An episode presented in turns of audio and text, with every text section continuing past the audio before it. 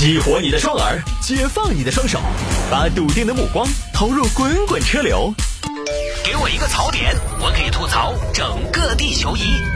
微言大义，换种方式纵横网络江湖。来，有听众朋友说摆一下这个，员工曝光公司奇葩规定，朋友圈屏蔽同事，罚款一百元。呃，也是听众朋友让摆的哈。来看嘛，这个事情发生在网上，网上一个最近呃，网上一个网友呢最近爆料说他们公司有一个规定很奇葩啊。这位网友呢是一家传媒公司工作，这个传媒公司最近出了一个规定。喂喂喂，开会了，开会了。这个这个，我重点说一下下面这个现象。这次啊，最近啊，我发现我们有同事不团结，搞铁书是吧？拉帮结派。微信搞分组，下来搞帮派，发朋友圈屏蔽同事，这个很不好，是吧？大家都是一家人，一家人何必有所保留？那么有保留还是一家人吗？一家人在一起要信任，我们是一个 team，尤其需要信任。啊，你为什么？为什么对同事遮遮掩掩？为什么对同事有所保留？那我就想问你，是不是别有用心？你是不是有什么，对吧？见不得光的事情？你是不是在背后说人是非？是不是在背后妄议公司的政策？我觉得很不好。我前段时间从其他地方了解到啊，在座的里面有一位我们同事，一句话你不要东看西看，说的都是你。我是从我舅妈那儿看到你的朋友圈更新了。但是我在我那儿看不到，你就那么不信任我们啊？不信任我们的领导吗？说啊，有啥子我们看不得的？有啥子好隐瞒的？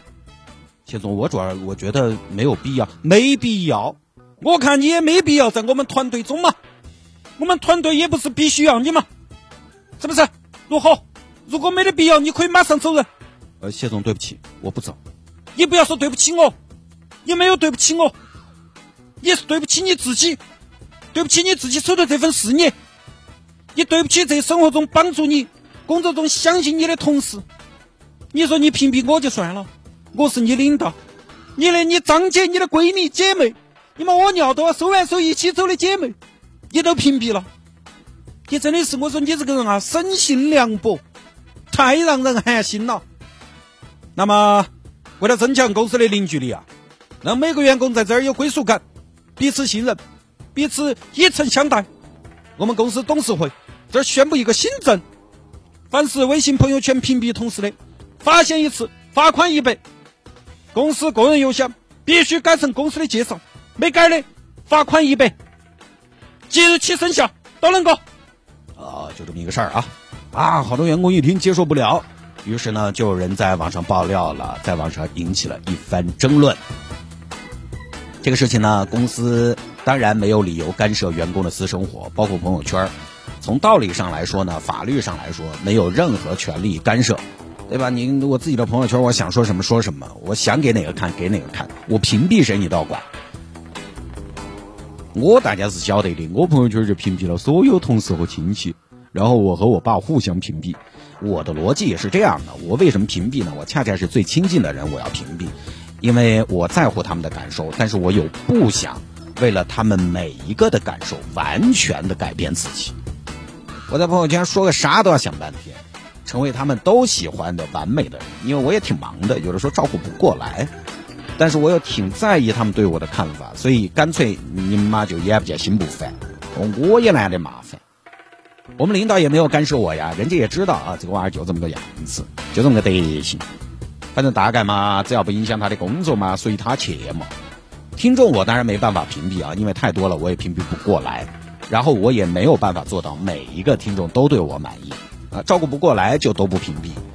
我很多消息其实最近干了个什么事情，我们同事一般都是从听众那知道的，我也很坦白啊，对同事啊都都屏蔽了的哈，一视同仁。因为你有的时候你屏蔽熟人啊，你屏蔽这个没屏蔽那个，到时候也不好，所以干脆一刀切。所以我觉得我们还是要好好理一下为什么要屏蔽。其实屏蔽你有的时候真的不代表讨厌你、不喜欢你，可能就是在乎你。有的时候怕说错、怕犯错。但如果你想一下，我们发个朋友圈都要小心翼翼的措辞，考虑每个人的感受，面面俱到、八面玲珑，那这个朋友圈最后其实也就没什么看头了。好像相比之下，只有什么广告信息啊、宣传信息啊，它才是最无害的。说回来，就是这是我自己的微信号，我自己的事情，我想干嘛就干嘛。这个是大家首先会想到的角度，你公司方面肯定没有任何道理来干涉我，是不是屏蔽你？实际上，这种罚一百的办法，我觉得呢也没啥子用，有什么用？真要是到了不屏蔽不行的地步，你实在不准我屏蔽，我就不发就是了。我再不行，我就换个微信，号规矩了。你一百块钱其实也防不住，所以公司的规定呢，既师出无名，又疗效不行，没什么用。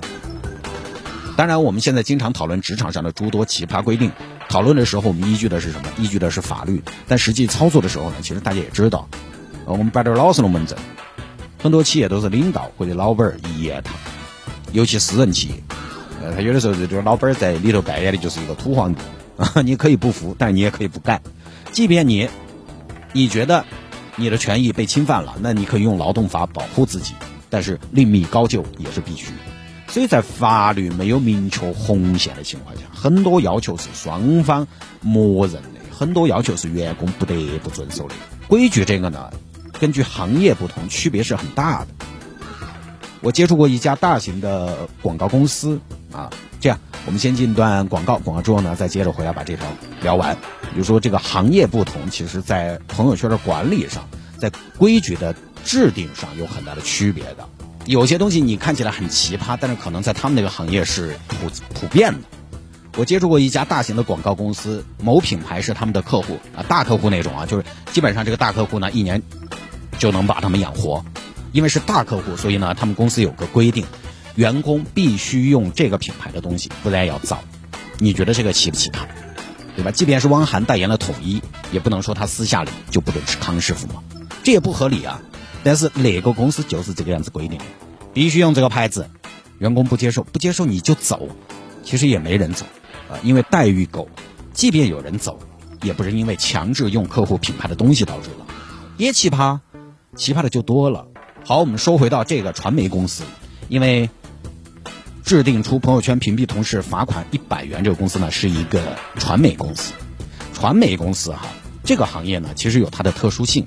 因为我们多而不少要打些交道，传媒传媒它就有非常强的传播的需求，它做的任何业务都需要造势、需要推广、需要围绕流量、围绕转化、围绕到达率这个来。